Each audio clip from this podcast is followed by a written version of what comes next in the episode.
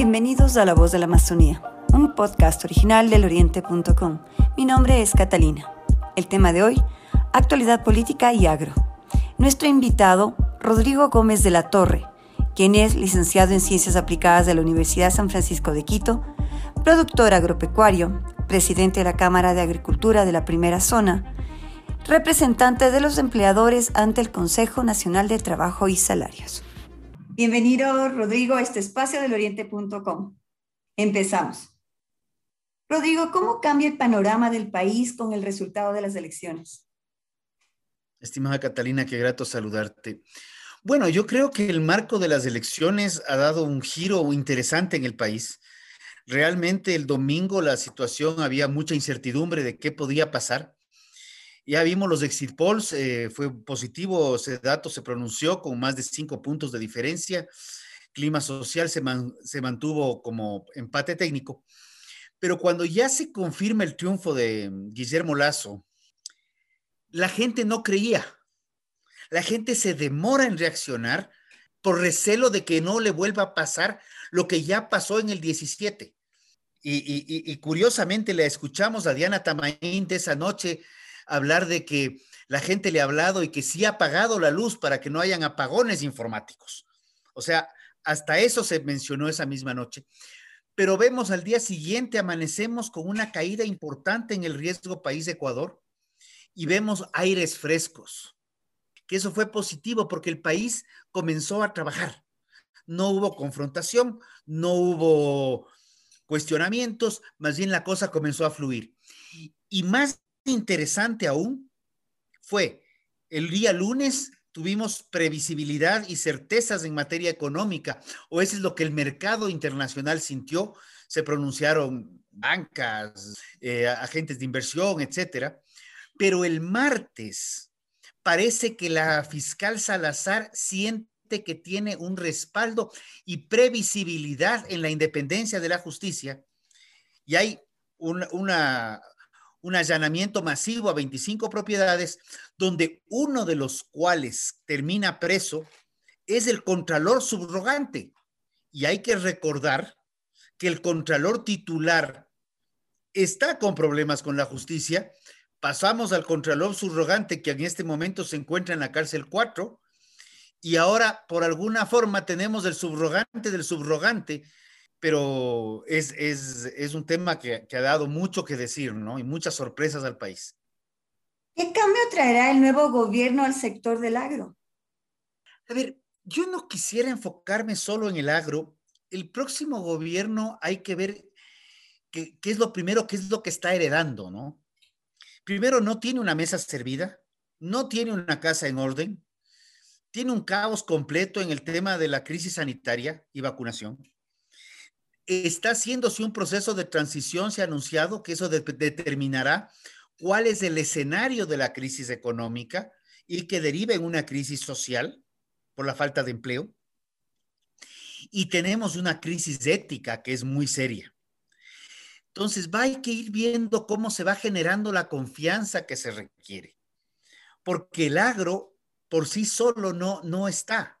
El agro depende de el factor principal, que es los consumidores finales, sean estos nacionales o internacionales.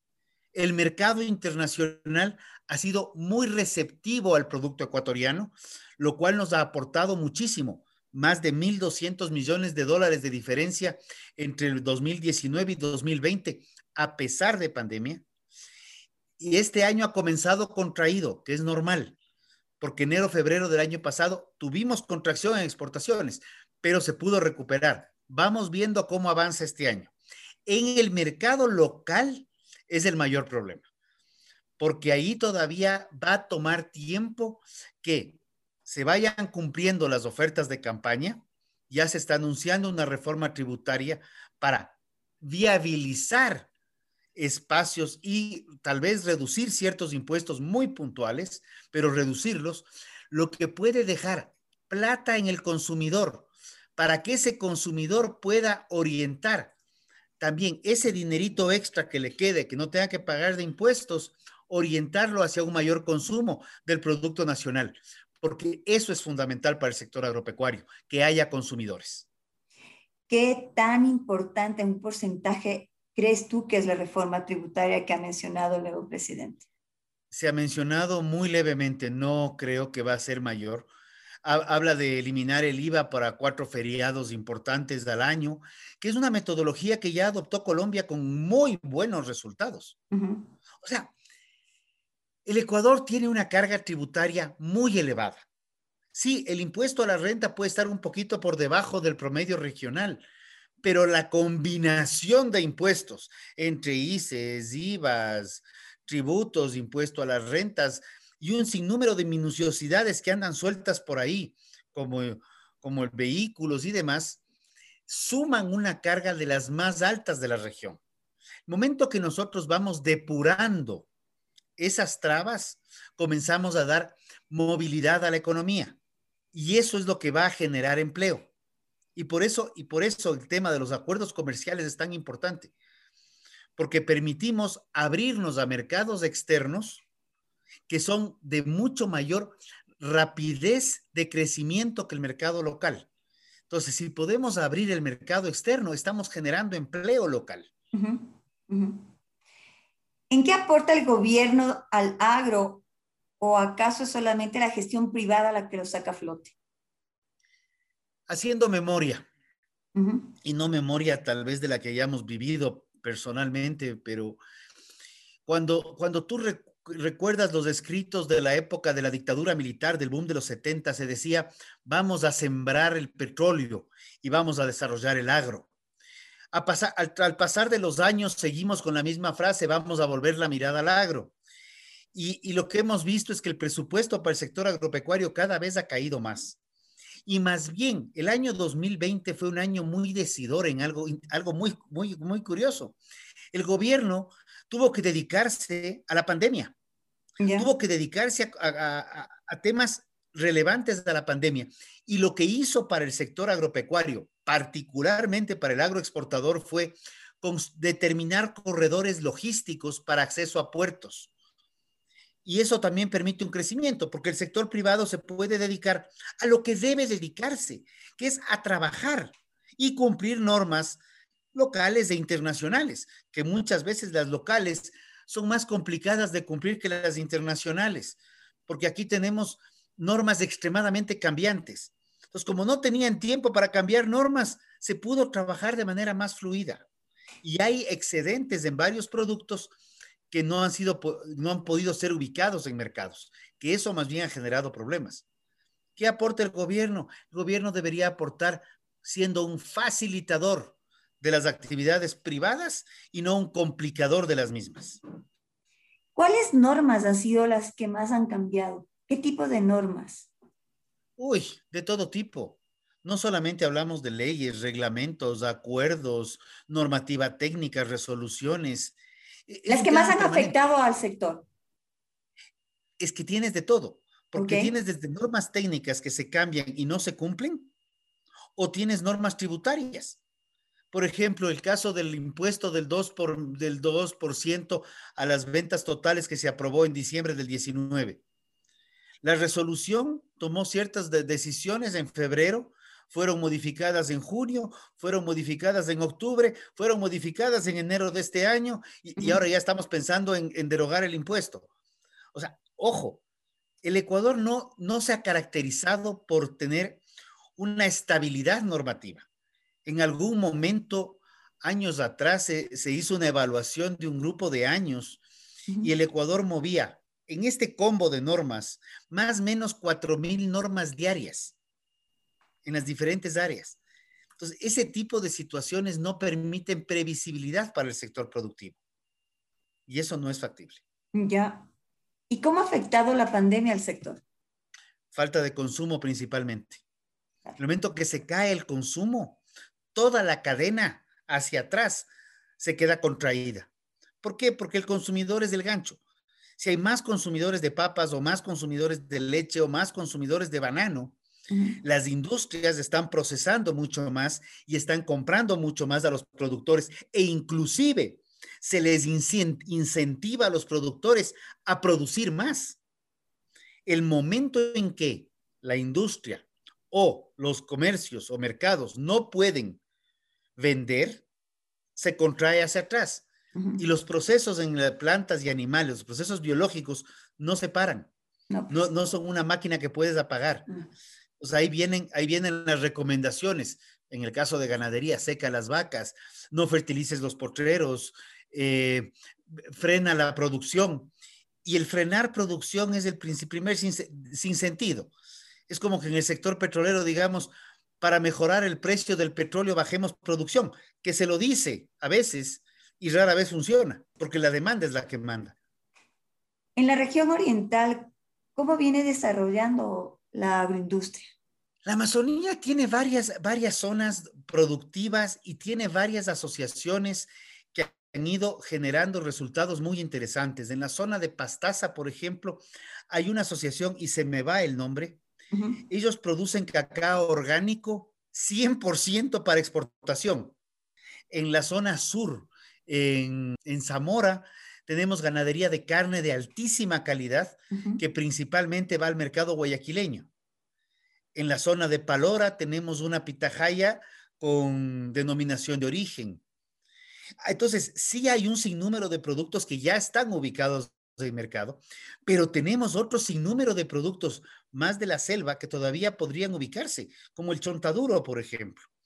Y en la zona norte, que es una zona donde más bien hay palma aceitera, que es la zona que, tiene mayor, mayor índice de colonización por el eh, efecto de exploración y explotación petrolera. Todo lo que sería Coca, Lago, Xuxufindi, etcétera. Ya. ¿Qué impactos pudiera tener en el sector la firma de acuerdos comerciales con Estados Unidos y China? A ver, los acuerdos comerciales les tenemos pánico. Usualmente decimos que es el fin del mundo porque se van, van, a ingresar productos que vienen de fuera, cuando la realidad es otra. Cuando nosotros trabajamos en calidad, generador, generando valor agregado, no importa si se importa, lo que importa es cuánto se exporta. Y más bien los acuerdos comerciales, el, aspecto arancelario es pequeñito en relación a todo el marco grande de oportunidades que se abren. Servicios eh, y materiales, insumos, eh, maquinaria que, pueden venir de manera más ágil y más fácil. Y de igual manera, nuestros productos entran más fácilmente a estos países de destino. El acuerdo comercial con la Unión Europea nos, ha permitido, nos permitió en su momento sostener las exportaciones y en este momento inclusive somos de los países que en balanza comercial más ha crecido con la Unión Europea en relación a Perú y Colombia, que nos llevaban una delantera la mejoría de las relaciones comerciales y las relaciones diplomáticas con Estados Unidos nos han abierto varios mercados nuevos allá, pequeños, pero, pero se han abierto nuevos mercados y los procesos fluyen de mejor manera. Los acuerdos comerciales son altamente positivos. El caso de Chile es un ejemplo evidente. Chile tiene un sector lácteo que tuvo muchísimos problemas al inicio de la, de la apertura eh, sin embargo, Chile en este momento exporta más de lo que importa, importa una cantidad importantísima de lácteos y exporta más. Chile importa frutas y exporta frutas. Y, los conceptos de Alianza del Pacífico le, le, han permitido más bien a Chile integrarse con otros países más. Yo sí estoy, yo soy un ferviente convencido de los acuerdos comerciales porque además ante esa normativa permanentemente cambiante que tenemos en el Ecuador, el acuerdo comercial da previsibilidad en el largo plazo, porque ya tienes una norma que está en un marco internacional y no cualquier funcionario la puede cambiar. ¿Cuál es el futuro inmediato del sector? Yo creo que el futuro inmediato del sector, primero vamos a ver qué pasa. Como digo, lo primero que necesitamos es que el nuevo gobierno se posesione, no creo que vaya a haber unos eh, cambios eh, estructurales del primeros eh, seis o ocho meses. Sin embargo, sí creo que van a haber ciertas modificaciones en la forma de ver las cosas. Probablemente potenciemos muchos productos nuevos, pero también yo creo que vamos a tener que entrar en un proceso de tecnificación y de mejor manejo de información para el sector rural con respecto ya a previsión de mercados, previsiones inclusive climáticas, integración de tecnología como drones para procesos de fumigación o para evaluación de suelos. Ese es un paso que estamos un poco rezagados, pero es algo que se viene de manera inminente. Rodri, ¿qué crees tú que le espera al país con el nuevo gobierno? Además que estás cambiando de ideología política. ¿Qué crees que puede venir? A ver, ¿qué creo es una cosa que espero que venga. El nuevo gobierno viene con aires distintos. El nuevo gobierno gana en las, elecciones con un margen que no deja temor a dudas, lo cual da certezas de gobernabilidad. Hay una asamblea compleja, definitivamente. Pero, como te decía de inicio, el nuevo gobierno ya generó aires en que se huele a libertad eso cambia el escenario. Y si el nuevo gobierno toma las decisiones adecuadas, en donde obviamente los aspectos macroeconómicos y microeconómicos son fundamentales, los temas de corrupción son estructurales de, para el cambio. Y no nos olvidamos de las áreas social, ambiental y de derechos de los colectivos, pues yo creería que el Ecuador puede entrar hacer el ejemplo referente en América Latina, donde podamos ir desterrando poco a poco este famoso socialismo del siglo XXI, que no es un tema de Ecuador, sino es una estructura multinacional que si fuera ideológica podríamos debatirla, pero de lo que se ha podido ver hay una correlación también con narcotráfico y con grupos eh, irregulares. No sé si la palabra es irregular, he estado tratando de ser políticamente correcto, pero hay, sí, grupos irregulares, ya. ¿Una conclusión? Una conclusión, creo que estamos en un momento de cambio, creo que el, momento es, es fundamental. Eh, tener mucho, mucho ojo, muchísimo ojo Argentina tuvo este cambio y les regresaron de nuevo al pasado.